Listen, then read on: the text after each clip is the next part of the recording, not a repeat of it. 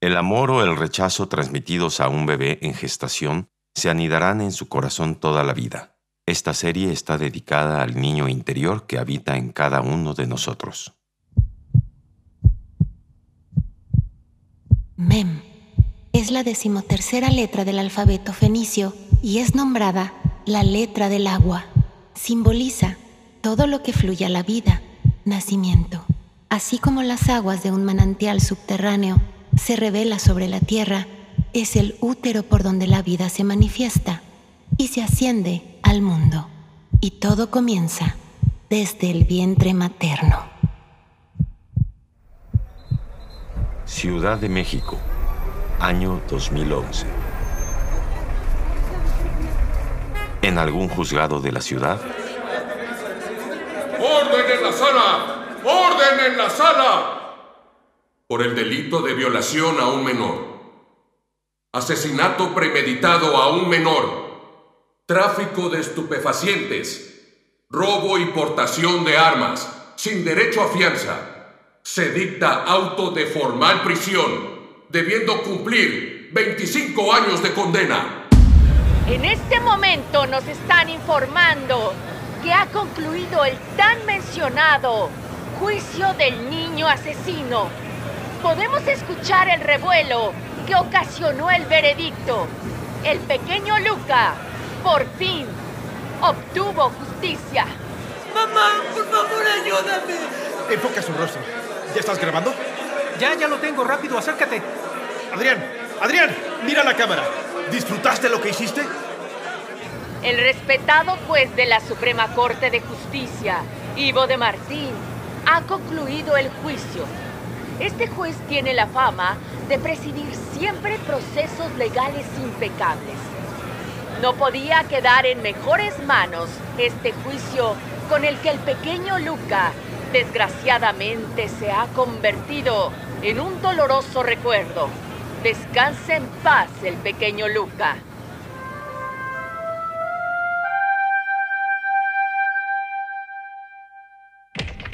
Gracias por permanecer con nosotros.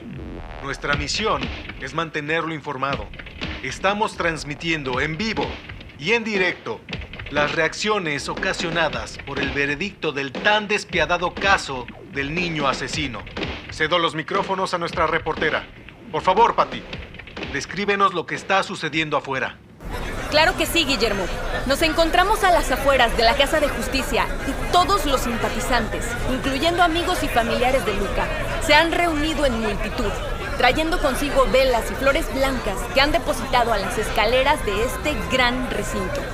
Podemos escuchar el canto que le regalan a esta pequeña alma.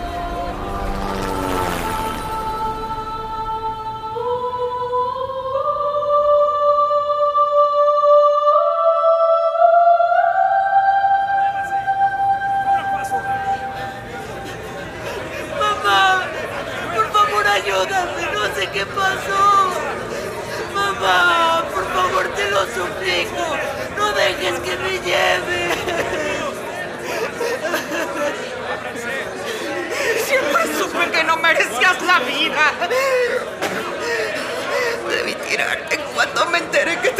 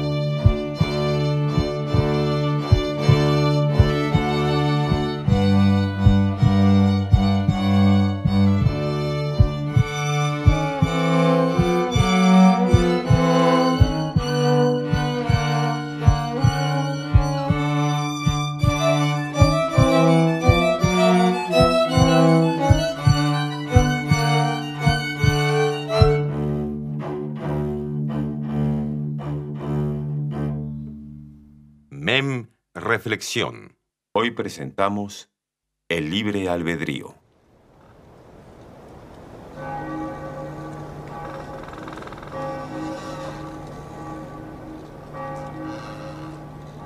Ave Maria, gratia plena, Dominus tecum, benedicta tu in mulieribus, et benedictus fructus ventris tui, Iesus. Sancta Maria, Mater Dei, ora pro nobis peccatoribus, nun et in hora mortis nostrae. Amén. Amén. Miriam Toch Tergotz, una mujer de 46 años, maestra en psicología con una especialidad en neurociencias, vive con su hija Mariana y su nana a las afueras de la ciudad, en una hermosa mansión que heredó de su abuela materna. Aunque entiende y aplica en su ser todas las terapias de sanación, Miriam no puede superar todavía la pérdida de su esposo y dos de sus tres hijos fallecidos 12 años atrás. Refugiada en su negocio, recurre con frecuencia a visitar al padre Zadkiel, amigo desde la infancia y ahora un hombro al que recurre para mantenerse de pie. Buen día, mi querida Miriam. ¿Qué te atormenta? Porque sé que tú no cometes pecados. Pero también sé perfectamente que cargas una pena muy grande. Me siento tan cansada y tan triste, querido Sat. Tú sabes que gracias a mi maldito vicio sucedió todo esto. Si yo no me hubiera empeñado en conducir el auto en ese estado, jamás habría sucedido, jamás. A veces creo que lo puedo soportar, pero hoy... Hoy necesito ayuda. El padre Zadkiel la mira a través de la celosía que los divide y con gran compasión sale del confesionario dirigiéndose hacia ella. Se arrodilla y busca su mirada.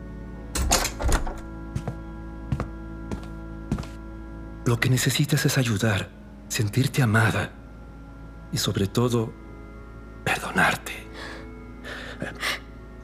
Déjame pensar en qué puedo ayudarte, querida amiga. Hoy es la reunión semanal de los amigos. Iré a casa de Ivo y llegará también Pepe. ¿Por qué no nos acompañas? Les dará mucho gusto verte. De veras no sabes cómo lo aprecio y más en estos momentos. Ya, no te aflijas, mujer. Entre los cuatro pensaremos cómo vamos a ayudarte. ¿Ya comiste? No, la verdad no. Entonces te invito a comer. La madre Juana ya debe estar buscándonos para los sagrados alimentos. Tú nos has invitado incontables veces. Así que hoy corre por nuestra cuenta. Mírala, ahí viene. Ay, madre Juana, qué gusto verla. El gusto es mío, Miriam. Veo en sus ojos complicidad. Sí, madre. Me invitó el padre Sasquiel. Me invitó a comer. Lo adiviné. Nosotros no adivinamos, madre Juana. Nosotros nos guiamos por la fe. Entonces digamos que es intuición femenina, padre. ¿Qué intuición femenina ni qué ocho cuartos? Ya vámonos a comer. Está bien. Ay, padre.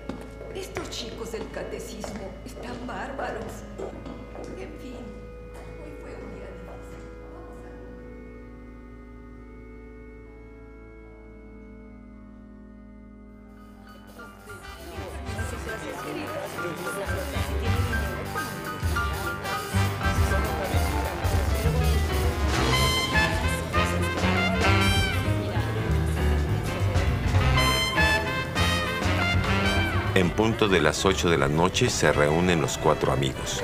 Ivo, el anfitrión, un hombre alto, robusto de 56 años, es amante de las motos, licenciado en Derecho y dos maestrías en Derecho Humano y Psicología. Ha sido nombrado juez de la Suprema Corte de Justicia del Estado y es un hombre muy respetable. Él, junto con su esposa Farah y sus dos hijos, viven al norte de la ciudad. Ivo y Satiel son amigos desde la juventud. Gustaban de viajar en su Harley hasta el día en el que Satiel decidió tomar los hábitos. La terraza está lista para recibirlos.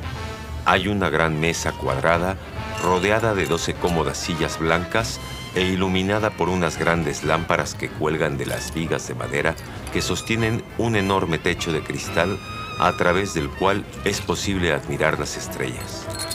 La mesa está provista de exquisitos bocadillos, adornada con flores y velas que en conjunto con la chimenea encendida y la quietud de los enormes y viejos cedros que cercan la casa, congregan el perfecto ambiente para pasar una noche entre viandas, vino y grandes amistades. Entonces tu papá nació en Alemania. Sí, así es. Mi papá llegó a México en el año 1945, a la edad de siete años. ¿Y cómo se pronuncia tu apellido? Tochtergotz. Bueno, en el colegio me apodaban Toch, así que si te es más fácil, así dilo. Toch, me gusta. Oye, eh, pero recuerdo que se te salía un tonito medio cubano. Ay, mi hermano. Lo que pasa es que mi nana es cubana y me ha cuidado desde que nací. Y fíjate que aún vive conmigo. Con razón, esa parte de tu vida no la conocía. Eh, mira, ya llegó Pepe. Ay, Pepe, no sabes qué gusto me da verte, amigo. Ay, Miriam, hiciste un verso sin esfuerzo. Tú no cambias. Tranquilos, tranquilos. Si ya saben cómo soy, ¿para qué me invitan? De verdad que tú no cambias. Es cierto. No cambias. A ver, cuéntame, ¿qué te has hecho? Wow, pues, ¿qué te puedo contar de mi vida? Que soy muy feliz con mi familia, que soy creador del software que protege la información confidencial de todo el país. Debe ser un proyecto muy importante. Sí, mucho. Así es. Y en estos momentos estoy trabajando con mi equipo para sistematizar los accesos en los centros penitenciarios. Este proyecto es importante ya que todo aquel que entre de visita o trabajo tendrá un código de acceso personal que al introducirlo sabremos en un instante quién es, dónde vive, parentesco, en fin. Nos da hasta su ADN. Oye, ¿tu mamá cómo está? Muy bien. De hecho, ahorita está con nosotros porque las niñas tuvieron un festival. Y ya sabes, invitaron a la abuela. Ay, qué padre. Sí, claro, recuerdo esos festivales. Sí, mis hijos.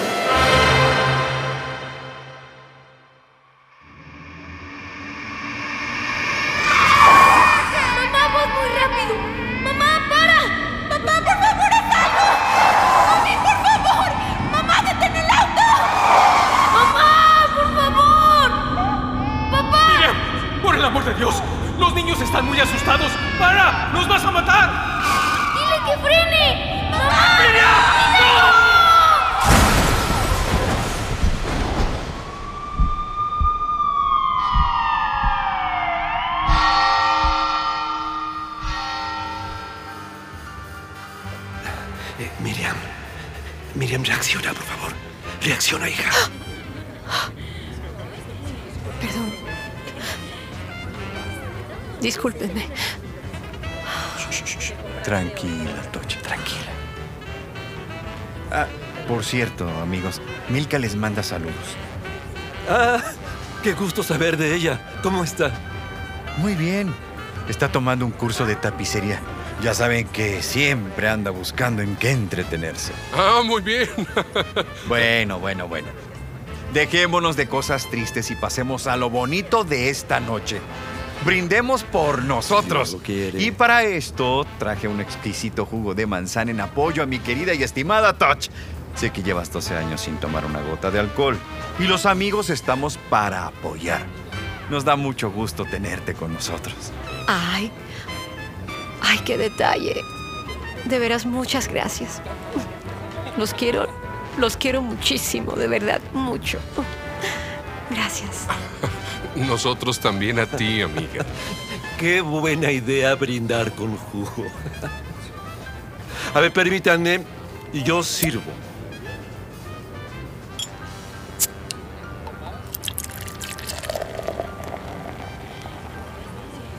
Muy bien, muy bien. Amigos, ¿quién comienza? Brindo por esta noche espectacular. Por nosotros y porque nuestra amistad jamás se rompa. ¡Salud! ¡Salud! Y en especial, brindemos por Miriam. Porque encuentra el camino que le dé paz a su ser. ¿Qué te daría paz? Ay, bueno, ustedes ya conocen mi historia. Todos estos años he vivido culpándome. Y yo pienso que hay mucha gente que está en ese momento crítico. No sé, y con un empujoncito pueden cambiar su vida.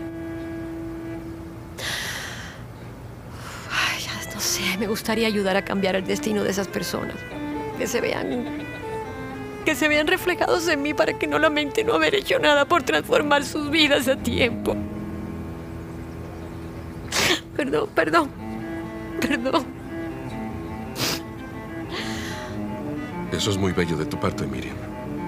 ¿Ayudar? ¿En qué forma y a quién? Saben, desde hace mucho tiempo traigo algo en la mente que me da vueltas. Yo no sé si ustedes alguna vez se han preguntado lo que siento por todos aquellos seres que por mi profesión he tenido que juzgar y dictar sentencia. Si nunca se lo han preguntado, déjenme decirles que desde el más severo coraje hasta la más profunda tristeza me ha invadido, sintiendo lástima e impotencia. Porque me doy cuenta que los actos más perversos y desalmados provienen de una pésima educación y falta de valores en sus hogares. Derivan del abandono y la falta de compromiso de los padres. Cambió tu mirada, Ivo. Te escucho preocupado. Sí, Pepe. Hoy dicté sentencia a un joven de 17 años que violó y mató a un niño de 8. ¿Se imaginan? Él dejó su casa a los 11 años. Se refugió con sus abuelos donde también fue maltratado física y verbalmente. Huyó de ahí hasta parar en las calles, donde sabe Dios, haciendo qué. Logró vivir solo para terminar así. Y saben, pude ver en sus ojos un alma triste, carente de amor confundido, como si en el fondo no entendiera lo que había hecho, o como si fuera normal lo que hizo. Su familia, más bien su madre, le gritaba que debió haberlo abortado cuando pudo. Su padre y su hermana lo observaban con tristeza, y en su mirada y en su lenguaje corporal denotaba culpa.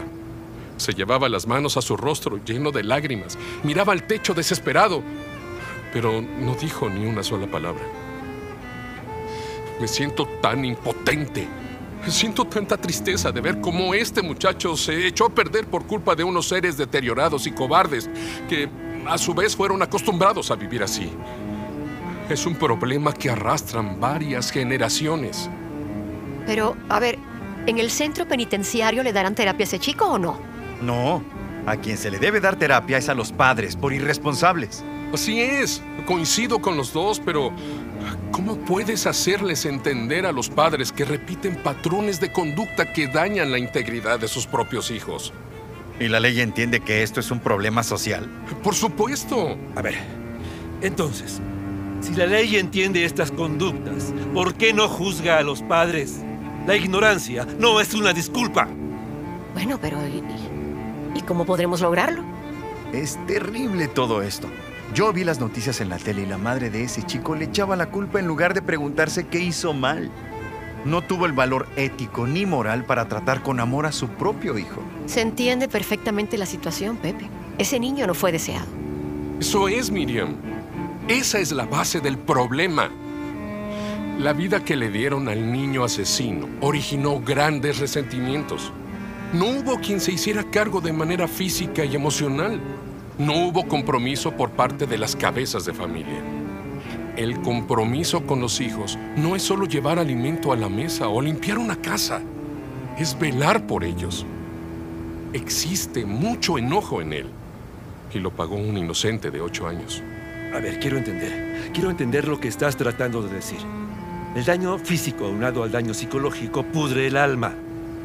Caramba, estamos hablando del alma. La ley no reconoce al ser humano como es en realidad, se limita a lo físico.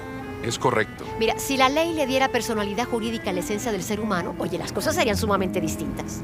Sí lo reconoce, pero bajo el nombre de daño psicológico, no como esencia humana. Pero estamos hablando del alma, Ivo. La esencia del ser humano. Oye, Ivo, es necesario generar leyes que obliguen a los padres a cuidar del alma de sus hijos y también que los responsabilice por su comportamiento. Todo niño crecerá con una expectativa de vida sumamente distinta. Esa es una muy buena idea, Pepe. Debemos hacer algo. Miren, Si yo les contara todos los secretos de confesión que he escuchado, se quedarían pasmados. He confesado a miles de hombres y mujeres de todo tipo, edad y condición social. Entiendo perfectamente la problemática de la humanidad, porque su causa y origen es la falta de amor y compasión, el no controlar las emociones, la ambición desmedida, el enojo que traen arrastrando y la falta de humildad provocan, y me incluyo, que no tengamos el valor de admitir nuestros errores. Muchos callan, otros huyen de sus responsabilidades por ese deseo permanente de ganar y de sentirse el mejor sin importar pasar por encima de los demás. Y a quienes primero arrollan es a su propia familia. Pero no escuchamos esa voz interior. Ay, uy, qué duro escuchar eso de ti, amigo, ¿eh? Yo amé a mis hijos desde el momento en que los sentí en mi vientre. Los crié y los eduqué con mucho amor. Pero también me di cuenta demasiado tarde que yo no me estaba amando. Y sufrí por muchos años de un vacío en mi alma. Ay, no sabes cómo me hicieron falta mis padres.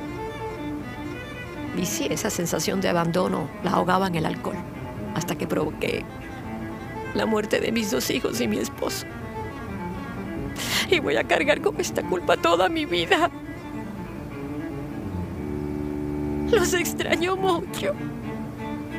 Los extraño mucho.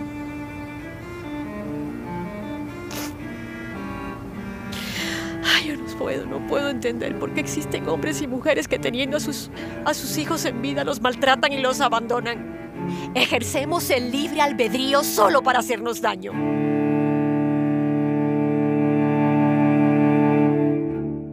Horas antes en el juzgado, Señora Rosalba, señora Rosalba, por favor, dedíquenos unos minutos. Dígame, ¿qué quiere saber? Hace unos momentos usted le gritó a su hijo, el niño asesino, que siempre supo que no merecía la vida. ¿Cómo podría usted saber eso? ¿Cómo podría un bebé ser malo? ¿No será que usted lo maltrató y lo llenó de odio, generando resentimiento y frustración? No diga estupideces. Usted no me va a enseñar cómo educar a mis hijos. Señora Rosalba, es claro que al niño asesino le faltó atención de su parte. Vivió en la calle desde los 11 años y esa desatención hizo de él un joven desalmado. Y el pequeño Luca pagó las consecuencias. Usted no está haciendo mitotes. Él se portó mal y ya recibió su merecido. Para eso está la ley, ¿no? Ellos se encargan de castigar a los que se portan mal. Que se atengan las consecuencias. Quítese. Déjeme pasar. Estúpida. Querida audiencia, las palabras de la madre del niño asesino son muy claras y es obvio que aquí hay más que un problema familiar. Reportando para Cadena de Noticias Mundiales, Magali Sánchez. continuará.